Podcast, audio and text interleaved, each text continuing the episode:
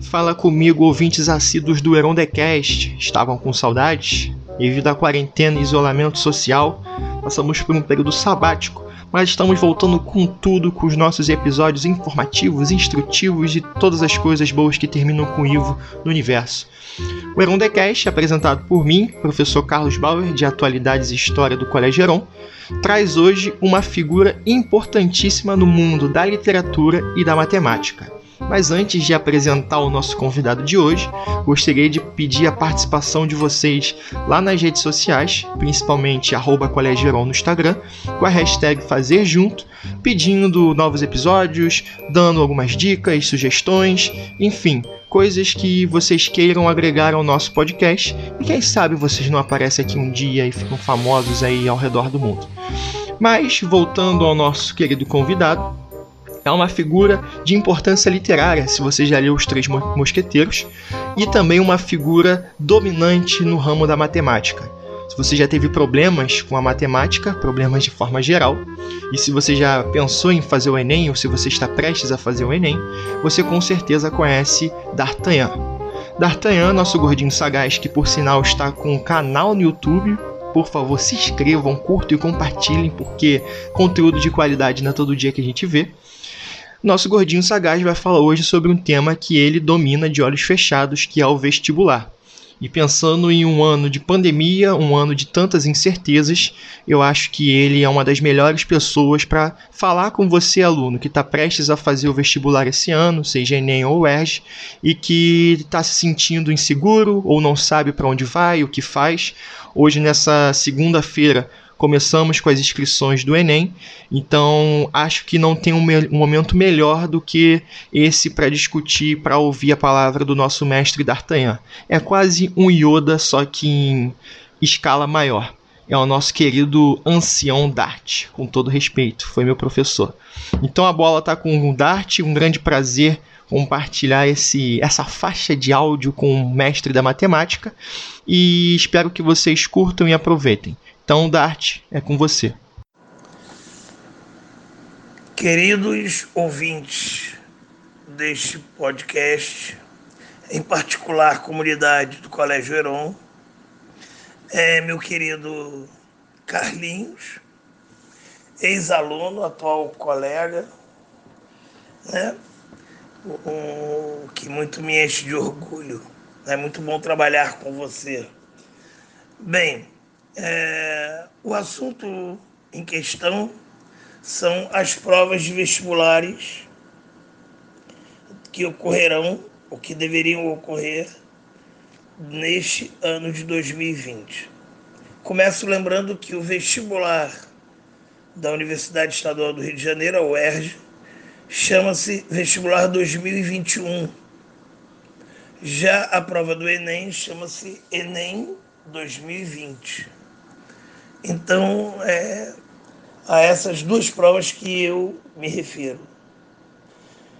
Recentemente, ontem, para ser mais preciso, o, a reitoria da UERJ, principalmente no seu departamento ligado ao vestibular, anunciou a suspensão do Vestibular 2021 da UERJ.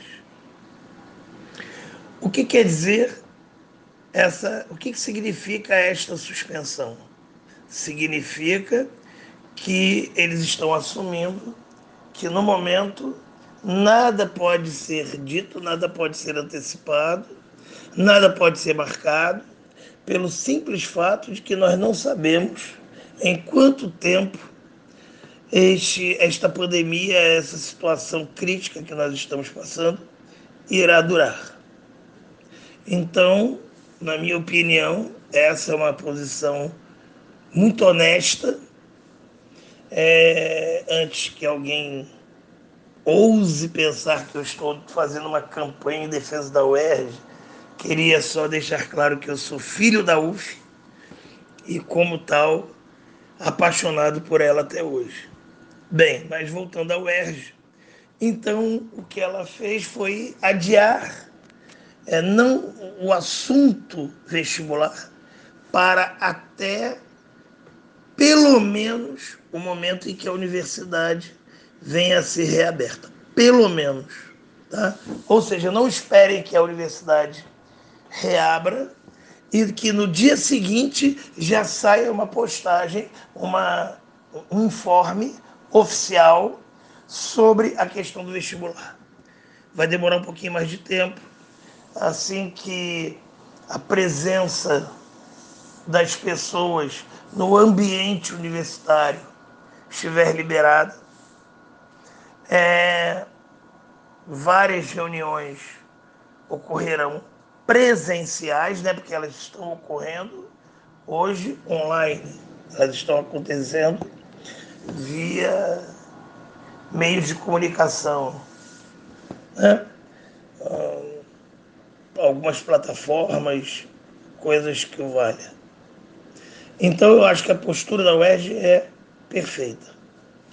O Enem, e eu vou fazer um paralelo, só para ficar mais didático, é, o Enem está se comportando exatamente igual ao que o COI, a forma com que o COI, Comitê Olímpico Internacional, se manifestou.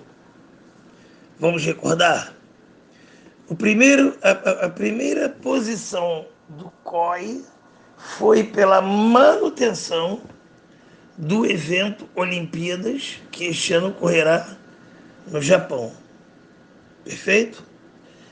E aí, logo depois, é, situando historicamente o cenário, no momento que a pandemia chega às Américas, lembrando que a pandemia teve sua origem na Ásia, dali ela chega na Europa, na Europa ela faz um caos, principalmente na Itália, e logo depois ela chega nas Américas.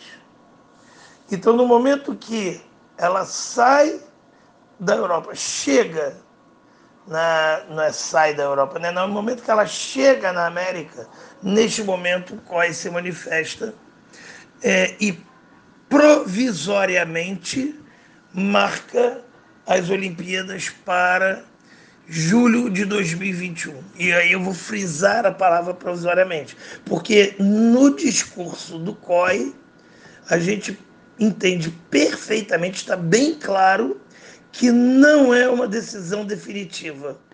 O que ele está dizendo é que não há a menor chance de que aconteça a Olimpíada antes de julho de 2021. Mas nada impede que a Olimpíada aconteça após julho de 2021. E aí eu me permito um pequeno parênteses. Eu particularmente acredito que ela vai ser novamente adiada por um motivo simples. É, a, a pandemia começa a se resolver, começa a dar sinais de melhora, de queda dos casos. Os gráficos começam a ser animadores na Ásia. Eles mostram pequena melhora na Europa, principalmente da Itália, e ele começa a subir é, de forma bastante radical na América, principalmente nos Estados Unidos. Em termos de Brasil, São Paulo está um passo à frente nas fases da doença. Né? Então, é, em termos de Brasil, nós, eu, infelizmente, acho que nós teremos pela frente as fases, podem não ser tão dolorosas, tão drásticas como foram na China e na Itália, mas eu acho que o pior ainda está por vir. Então, é, quando esta pandemia chegar à África, chegar à Oceania, de forma intensa, como chegou à Europa, então isso tudo não vai se normalizar, no meu conceito, sou professor de matemática, não sou biólogo, muito menos pesquisador. Mas eu acho que nós só teremos condições, o COI só terá uma condição de realmente marcar uma data de, é, para o evento Olimpíadas, depois que o globo como um todo, o globo terrestre como um todo, estiver livre da pandemia, estiver resolvido a questão da pandemia. Já ouvi alguns críticos falando em fevereiro de 2021. Se realmente essa pandemia levar tanto tempo, então não tem como, não teremos como ter um prazo tão pequeno para os atletas dessas regiões se prepararem de forma igual, de forma parecida, de forma proporcional aos atletas de países que se, que se curaram da pandemia bem mais cedo. Da mesma maneira, o Enem, então voltando agora para o nosso tema da, desse podcast, é, o Enem, ele no primeiro, o que nós temos hoje de informação é a manutenção das datas que tinham sido liberadas antes de, do problema pandemia, do problema do coronavírus. As datas mantidas por enquanto, inscrições de 11 a 22 de maio. Ah, esse ano, pela primeira vez na história, teremos dois tipos de provas do Enem. Teremos a prova online e teremos a prova presencial. A prova online está prevista para outubro e a prova é, presencial depois, né? Em novembro. É, eu não acredito. Hum, eu, mais do que não acreditar, eu tenho certeza que essas datas não serão mantidas. Então, vamos ver o que, que vai acontecer. Eu acho que antes desse período das inscrições estarem abertas, bem antes, eu acredito que ainda no mês de abril, essa a, que, tenhamos alguma informação oficial por parte do Enem, por parte da, dos órgãos que regulam o Enem, que fazem o Enem, né? ou seja, o próprio Ministério da, da Cultura, da Educação e da Cultura, que eles se pronunciem no sentido de é, rever essas datas, de mudar essas datas. Né, qualquer palpite seria leviano da minha parte, de quando é que essas datas serão, elas ocorrerão. Então eu prefiro não fazer nenhuma previsão. Né? Eu gosto de trabalhar com fatos e não com hipóteses. Mas é, eu acho que o preparo para esses vestibulares, os alunos que estão se preparando para essas provas, se encontram num momento de extrema importância. E aí vou, me permite fazer um outro paralelo. Em anos passados, anos que nós não tivemos esse problema, eu normalmente repetia nas salas onde eu, dava, onde eu estava dando aula, salas voltadas para o vestibular, basicamente terceiro ano e pré-vestibular. Já vou falar do segundo ano. Mas eu sempre falava, sempre repeti, que é o feriado da Páscoa, ele é um feriado de extrema importância na história do aluno que vai fazer o vestibular naquele ano. E aí eu vou explicar qual é o meu pensamento. As escolas começam seus trabalhos no mês de fevereiro. E aí, ou no final do mês de fevereiro ou no início do mês de março, acontece o carnaval. Acontecendo o carnaval, uma semana sem aula, e aí os alunos voltam a se sentir de férias. Eles estavam começando o processo de estudo, processo de, de processo de disciplina de estudo, e eles são interrompidos por uma festa que faz parte da cultura brasileira. E é, passa esse período, é como se o ano estivesse recomeçando, ou na verdade, até o pensamento popular que diz que o ano só começa na primeira segunda-feira após o carnaval. Mas 40 dias passados do carnaval, chega a Páscoa, que é um feriado do nosso calendário, embora estejamos num país laico, mas é um país que ainda, e por bem, não é crítica, é só um comentário, tem fortes raízes católicas e, portanto, os feriados católicos, os feriados religiosos, têm uma importância absurda. A Páscoa não é um feriado somente para a região católica, por isso que eu fiz essa parte. Mas, quando chega no feriado da Páscoa, que é um feriado menor do que o Carnaval, eu sempre falo para o aluno: aqui você define o seu ano. Se você entrar na Páscoa sem estudar, você vai ter uma dificuldade muito maior para alcançar o seu objetivo final. E por que isso?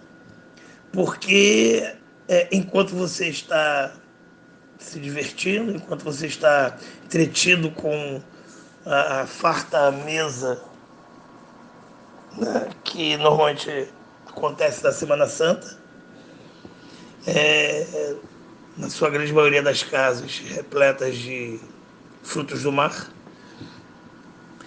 tem alguém que está estudando, tem alguém que não acordou mais cedo para ajudar a mãe, que não foi com o pai à feira e que acordou cedo para estudar. E isso acaba sendo um divisor de águas. A única diferença desse ano é que essa Páscoa está sendo muito grande. Então, hoje, não podemos parar de estudar. Não podemos perder o foco. Eu não trabalho só no Colégio Heron, trabalho em outras empresas educacionais. E eu posso falar que isso é um fenômeno que acontece em todas as escolas. Então não é de uma escola A para a escola B, é do aluno X para o aluno Y da mesma escola, da mesma sala. Você que está focado em passar para o vestibular, precisa fazer deste momento de quarentena o diferencial. Você precisa aproveitar esse momento. É no infortúnio que aparecem as grandes oportunidades. É durante a crise que aparecem as grandes soluções. Então você precisa, nesse momento, focar em exercícios, focar no estudo. Nós, da equipe do Heron, estamos trabalhando de forma muito intensa na criação de aulas, na criação de materiais. Temos o suporte do plural, temos o suporte do material ângulo e, ou seja, você aluno está com, você tem condições é, muito boas de manter um ritmo. Por isso que eu peço que em cada aula que você assista nesse período, você se comporte como se estivesse no colégio. Ou seja, acorde o mesmo tempo que você levava pode ser até um pouco menos por causa do deslocamento, mas acorde um pouco antes da aula e não em cima da hora da aula. Vista-se. Tome um banho, tome seu café, vista-se. No mínimo com a camisa do colégio. Espiritualmente, mentalmente, psicologicamente falando, você estará conectado com a atividade, com o processo ensino-aprendizado. Tenho certeza que agindo assim, a sua produtividade, e quando eu digo produtividade, não é aquilo que você produz para fora, mas sim aquilo que você absorve, aquilo que você retém, aquilo que você aproveita das aulas dadas, do material fornecido, das explicações ministradas, você vai ter um aproveitamento muito maior do que se você simplesmente levantar da cama, ainda com aquele né, corpo meio, meio adormecido, sentar de qualquer maneira perante um, uma tela de computador e assistir a, de uma maneira passiva aquilo que está sendo feito. Né? Bem, para terminar, voltando a falar da questão do, do motivo inicial, né?